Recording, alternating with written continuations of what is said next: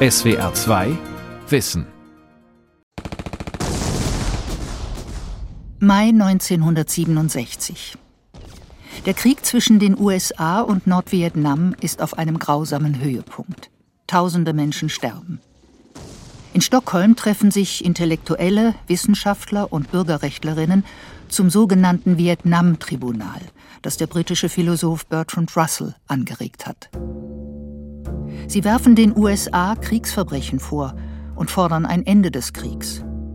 Russell wendet sich an die amerikanische Regierung und plädiert für Freiheit, Vernunft und Humanität. I appeal to you as a human being to human beings. Remember your humanity and your own self-respect. The war against the people of Vietnam is barbaric. It is an aggressive war of conquest. Ich appelliere an Sie von Mensch zu Mensch. Besinnen Sie sich auf Ihre Mitmenschlichkeit und Ihre Selbstachtung. Der Krieg gegen das vietnamesische Volk ist barbarisch. Er ist ein aggressiver Eroberungskrieg. Bertrand Russell Die Freiheit des Denkens von Matthias Kussmann Bei dem Tribunal ist der Philosoph 94 Jahre alt und blickt auf ein schillerndes Leben zurück.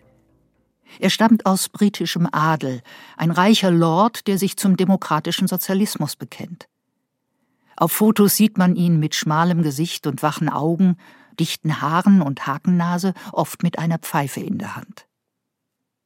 Anfangs beschäftigt er sich mit abstrakten Themen wie Mathematik und Logik, dann wendet er sich der Lebenswelt zu, engagiert sich beispielsweise für Demokratie, antiautoritäre Erziehung und Frauenrechte. Russell streitet gegen Atomwaffen, Kapitalismus und Kommunismus, gilt weltweit als unbestechlicher Denker und moralische Instanz.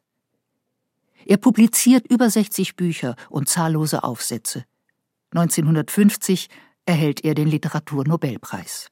Freier Intellekt ist der Motor allen Fortschritts, schreibt er und geht gleich zweimal für seine Überzeugungen ins Gefängnis. Im Ersten Weltkrieg, weil er Kriegsdienstverweigerungen befürwortet und die amerikanische Armee beleidigt, und später wegen Widerstands gegen die Staatsgewalt, nach einer Demonstration gegen atomare Aufrüstung. Ich glaube, man kann Bertrand Russell heute lesen aus zwei Gründen. Und das erste ist wirklich die Klarheit seines Urteils. Er hat immer wirklich getrennt oder abgelöst von irgendwelchen Dogmen oder eingeschliffenen Positionen versucht zu denken. Und das kann einem ein Vorbild sein. Und es kann auch einfach etwas sein, an dem man denken lernen kann. Der Literaturwissenschaftler Andreas Gerlach von der Humboldt-Universität Berlin. Und der zweite Grund, warum man heute noch Bertrand Russell lesen sollte, ist in meinen Augen einfach, dass die Probleme, über die er gesprochen hat und geschrieben hat, heute noch genauso da sind wie damals. Heute noch ist der Kapitalismus immer noch genauso ein Problem oder sogar ein noch größeres als damals. Und heute wird auch wieder über den Einsatz von Atomwaffen gesprochen und nachgedacht. Russell betont, wie wichtig es sei, frei und unabhängig zu denken. Für ihn brauchen die Menschen keine Vorgaben und schon gar keine Dogmen. I cannot believe that what mankind needs is anything either precise or dogmatic. Das darf aber zu keinem beliebigen Denken führen. Jeder soll seine Gedanken immer wieder rational befragen. Haben sich die Umstände geändert? Gibt es neue Erkenntnisse, die zu einer anderen Sicht führen? Nach Russell soll man keiner Philosophie unbesehen glauben, auch nicht seiner. Philosophen müssen ihre Ansichten nach genauer Prüfung ändern können, meint er, sonst seien sie tote Denker.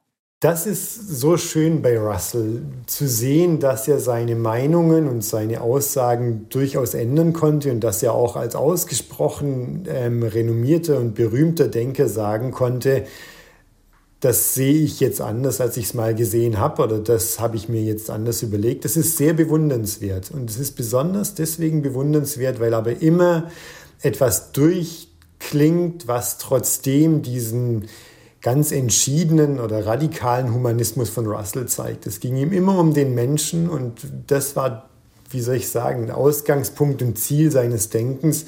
Und wenn ihn das dazu gebracht hat, seine Meinung ändern zu müssen, dann hat er das auch bereitwillig getan. Russell besinnt sich auf sich selbst. Was andere von ihm denken, ist ihm gleichgültig. Auf die sogenannte öffentliche Meinung gibt er nichts. Die Angst vor der öffentlichen Meinung, wie jede andere Form von Angst, bedrängt und bedrückt und hemmt das freie Wachstum.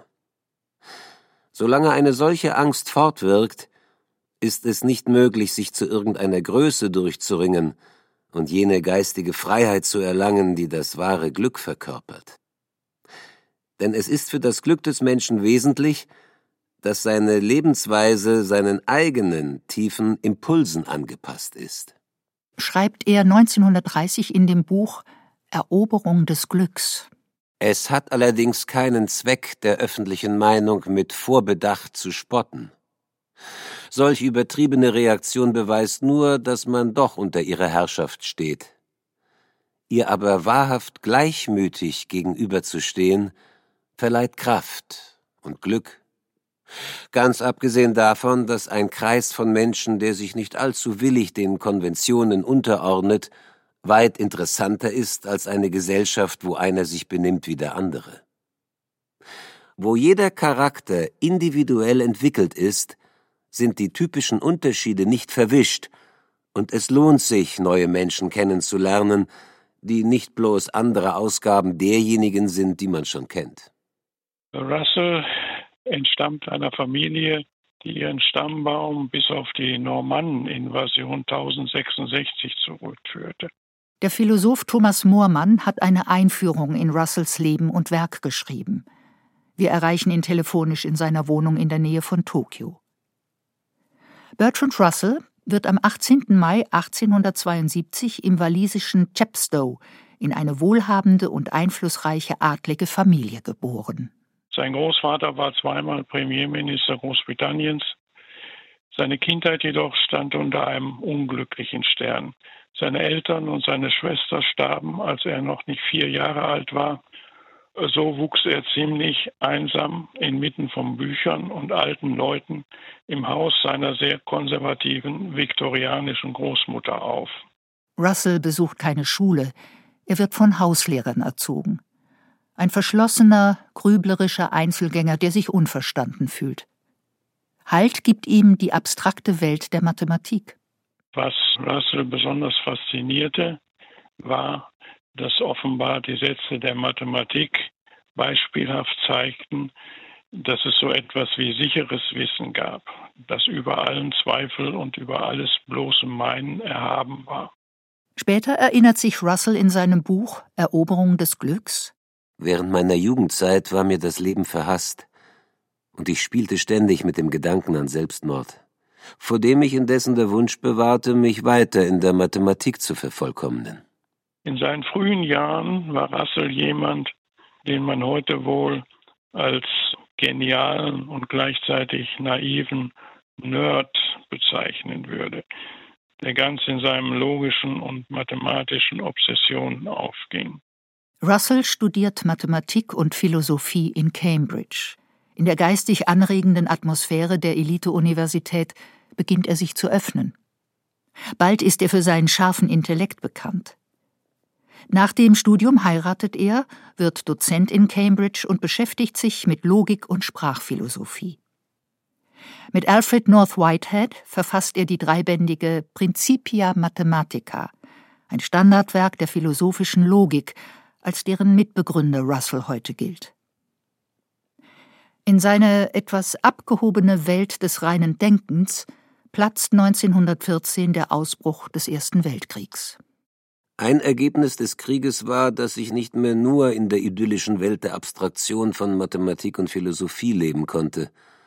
Ich erlebte, wie junge Männer mit der Eisenbahn an die Somme verfrachtet wurden, um dort abgeschlachtet zu werden, weil die Generäle dumm waren. All die hochfliegenden Gedanken, die ich über die abstrakte Welt der Ideen gehabt hatte, erschienen mir fade und bedeutungslos angesichts des unermesslichen Leidens, das mich umgab. Russell wendet sich verstärkt gesellschaftlichen und politischen Themen zu. Für einen Neuanfang nach dem Ersten Weltkrieg scheint ihm der Sozialismus der beste Weg. 1918 erscheint sein Buch Wege zur Freiheit über Sozialismus und Anarchismus. Russell hat sich immer als dezidierter demokratischer Sozialist verstanden, um sich eben von den diktatorisch-totalitären Herrschaftssystemen in der Sowjetunion und dem späteren Warschauer Paktstaaten zu distanzieren. Armin Pfahl-Trober lehrt Politikwissenschaft an der Hochschule des Bundes für öffentliche Verwaltung in Brühl bei Köln. Pandemiebedingt treffen wir ihn an einem sonnigen Tag vor der Hochschule, einem modernen Backsteingebäude am Rand der Stadt. Ja, ich interessiere mich für die Geschichte der Intellektuellen im 20. Jahrhundert und nicht wenige haben ab den 20er Jahren mit der Diktatur in der Sowjetunion sympathisiert und ihre Ideale der Freiheit und Menschenrechte verraten. Mich interessieren besonders die Intellektuellen, die das nicht gemacht haben als Linke oder Linksliberale und Bertram Russell war einer davon. Armin Pfahl-Trober erklärt Russells Haltung zum Kommunismus.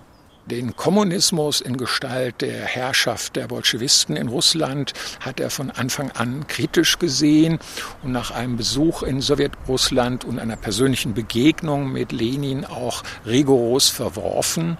Er hat äh, dort eine Diktatur der Gewalt und des Terrors gesehen. Er hat in Lenin einen grausamen Tyrannen gesehen und deswegen auch einen klaren Trennungsstrich zu diesen politischen Systemen immer gezogen, und zwar durchgängig in seinem Leben. Russell kritisiert den Kommunismus, aber auch den Kapitalismus, weil der die Arbeiter ausbeute, ihnen Freiheiten und Grundrechte nehme. Der Philosoph neigt den Ideen des Gildensozialismus und Fabianismus zu. Beide Bewegungen sind Anfang des 20. Jahrhunderts in Großbritannien verbreitet. Im Gildensozialismus organisieren sich Berufstätige in Berufsgruppen und verwalten die Produktionsmittel selbst. Der Fabianismus ist ein ethisch begründeter Reformsozialismus. Man will zu einem gesellschaftlichen Wandel nicht durch eine gewalttätige Revolution, sondern durch eine schrittweise Veränderung, eine Reform. Und man will eine sozial gleichere Gesellschaft, die aber nicht das Ergebnis eines Gewaltprozesses ist oder einer Diktatur ist, sondern sich sozusagen demokratisch ergibt. In den Jahren zwischen den beiden Weltkriegen lebt Russell abwechselnd in England und den USA und lehrt an verschiedenen Universitäten. Allerdings ohne feste Stelle. Wohl weil er als Freigeist, Exzentriker und politisch Linker gilt. Auch seine kritische Sicht auf das Christentum schadet ihm, etwa in den Essays Warum ich kein Christ bin und Hat Religion einen nützlichen Beitrag zur Zivilisation geleistet? Religion verhindert es, dass unsere Kinder eine vernünftige Erziehung erhalten. Religion hindert uns, die wirklichen Gründe für Krieg zu beseitigen. Religion hindert uns, anstatt der alten grausamen Lehren von Sünde und Strafe, eine Ethik der wissenschaftlichen Zusammenarbeit zu lehren. Es ist wohl möglich, dass die Menschheit an der Schwelle zu einem goldenen Zeitalter steht, aber wenn das so ist, wird es als erstes notwendig sein, den Drachen zu erschlagen, der das Tor bewacht. Und dieser Drache ist die Religion. Andreas Gerlach. Er war immer ein Kritiker von Religion und vor allem natürlich des Christentums, aber auch aller anderen Religionen und hat da eine Haltung, die er mit vielen großen Denkern, auch schon der Antike sogar teilt.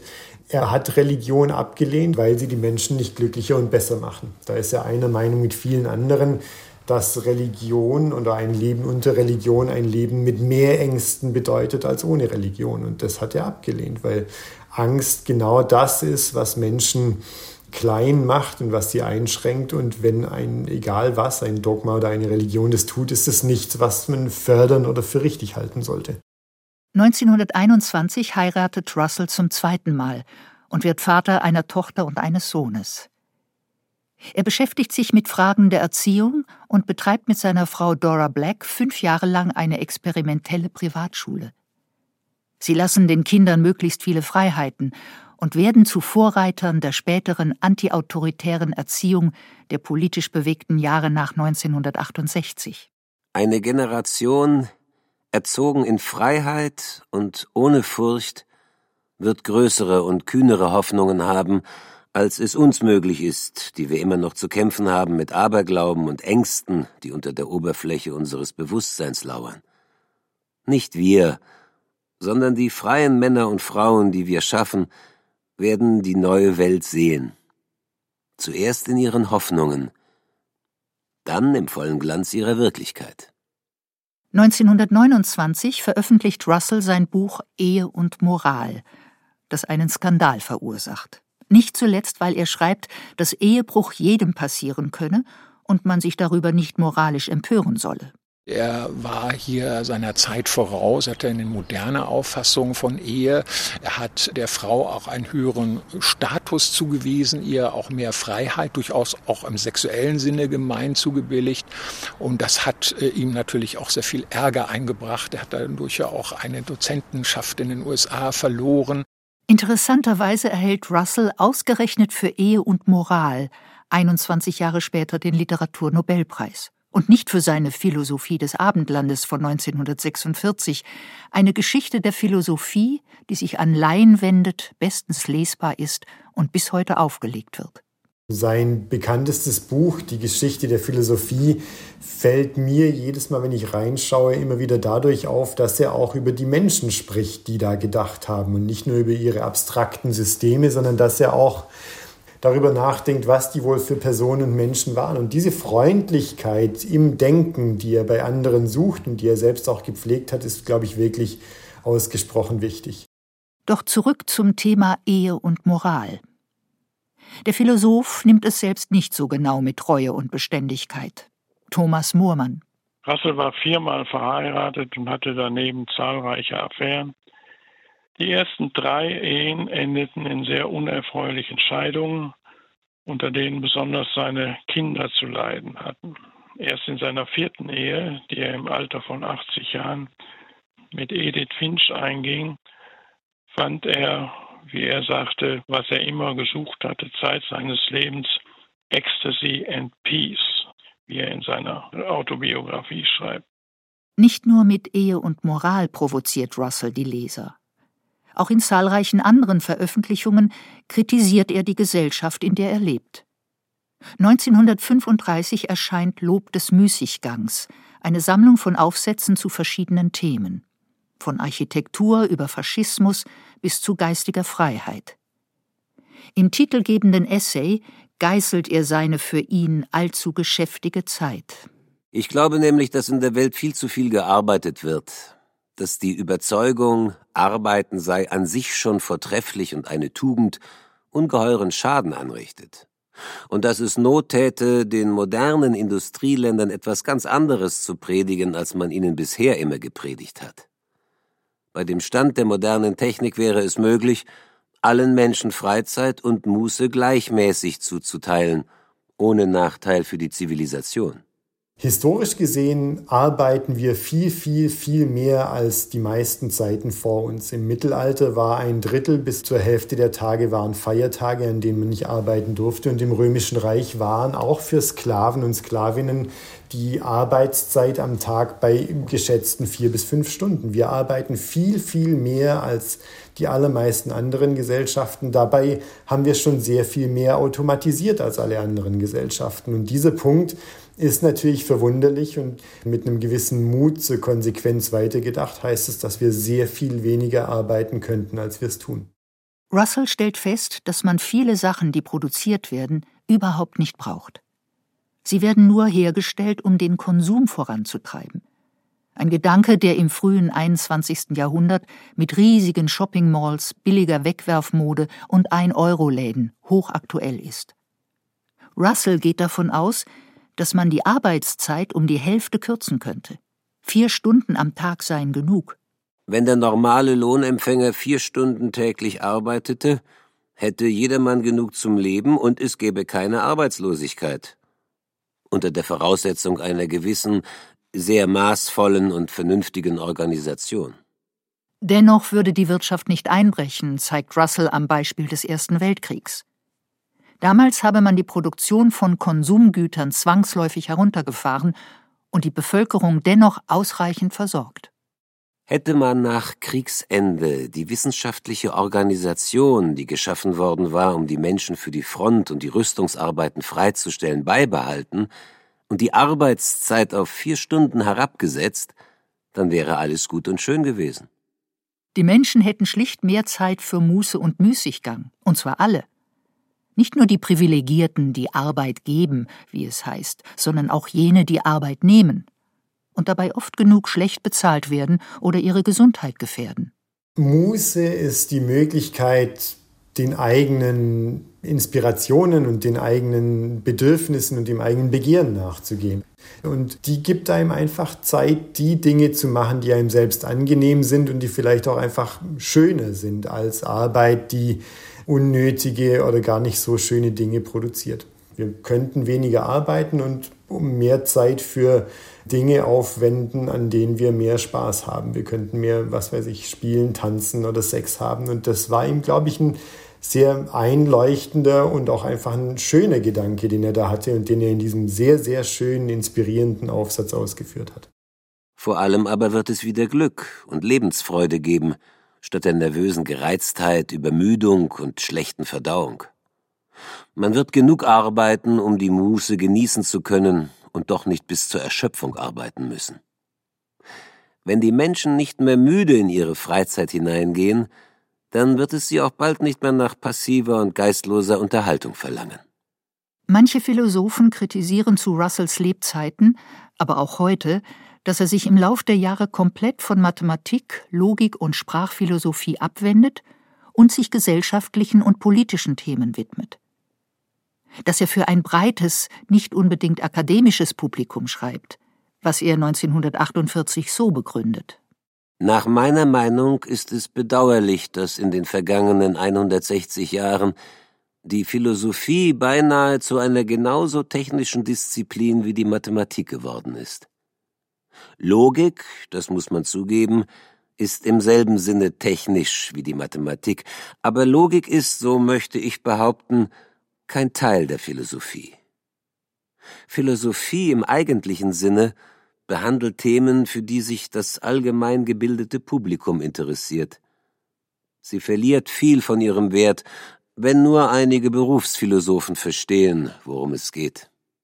Andreas Gerlach schätzt Russells Weltzugewandtheit, seinen offenen Blick auf die Gesellschaft und sein politisches Engagement der späteren Jahre. Da wurde er als jemand wahrgenommen, der eine hohe moralische Autorität hatte und aber auch als ein Intellektueller, der dieser Autorität Ausdruck verleihen darf.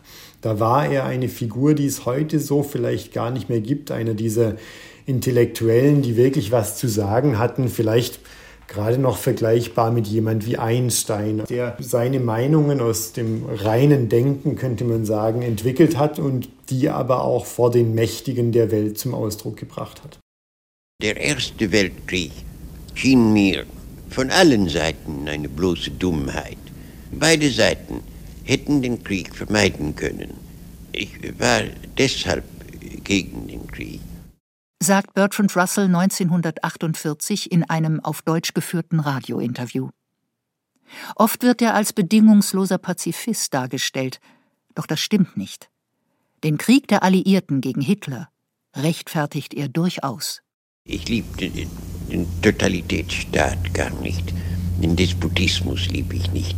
Das ist meine Meinung und in gewissen Fällen scheint mir Krieg ganz und gar nötig der Politikwissenschaftler Armin Pfahl-Trober. Die Einstellung von Russell zu Kriegen ist differenzierter, als man ihn heute wahrnimmt. Er ist kein Pazifist gewesen. Er hat dezidiert den Ersten Weltkrieg abgelehnt. Er ist dafür auch ins Gefängnis gegangen, weil er das für einen ungerechten Krieg unterschiedlicher Imperialmächte gehalten hat. Er hat dann aber den Zweiten Weltkrieg gut geheißen, nicht mit Leidenschaft, aber sozusagen aus einer inhaltlichen Notwendigkeit heraus, weil es da gegen einen totalitären Diktator und seinen Weltherrschaftsanspruch ging. Und da hielt Russell eine militärische Abwehrmaßnahme in Form einer Kriegsbeteiligung für richtig und notwendig. Den Krieg der USA gegen Nordvietnam bewertet Russell dagegen als amoralisch und sinnlos.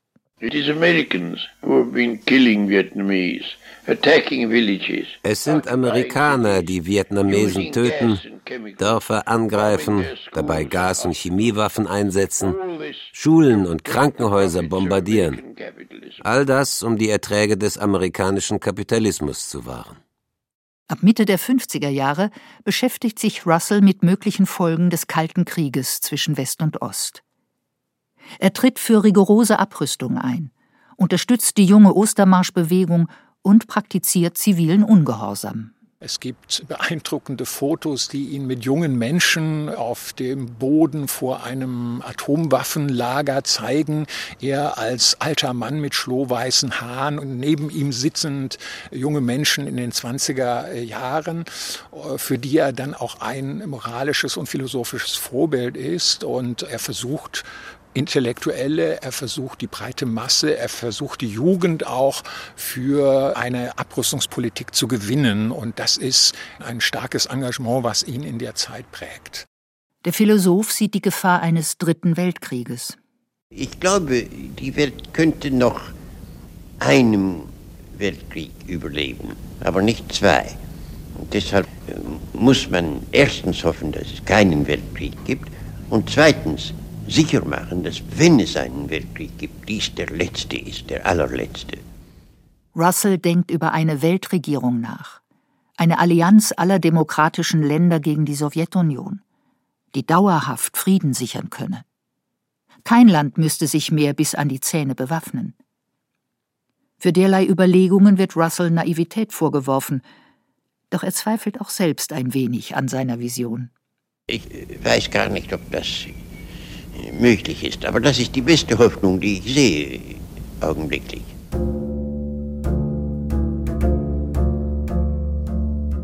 In seinen letzten Jahren ist Russell pessimistisch, aber nicht verzweifelt, was die Zukunft angeht. Drei Dinge hätten ihn geprägt, schreibt er in seiner Autobiografie in mehreren Bänden, die 1967 bis 69 erscheint. Und sie prägen ihn weiter. Drei einfache, doch übermächtige Leidenschaften haben mein Leben bestimmt. Das Verlangen nach Liebe, der Drang nach Erkenntnis und ein unerträgliches Mitgefühl für das Leiden der Menschheit. Sein Fazit über sein Leben lautet Ich habe es lebenswert gefunden. Und ich würde es mit Freuden noch einmal leben, wenn sich mir die Möglichkeit dazu böte. An Neujahr 1970 bekommt Bertrand Russell eine schwere Bronchitis. Er stirbt am Tag darauf mit 97 Jahren. Seine Asche wird, wie er es sich gewünscht hat, über walisischen Hügeln verstreut. SWR 2 Wissen Bertrand Russell Die Freiheit des Denkens von Matthias Kussmann Sprecher Ursula Illert und Matthias Lea Redaktion Ralf Kölbel Regie Felicitas Ott. SWR 2 Wissen. Manuskripte und weiterführende Informationen zu unserem Podcast und den einzelnen Folgen gibt es unter swr2wissen.de.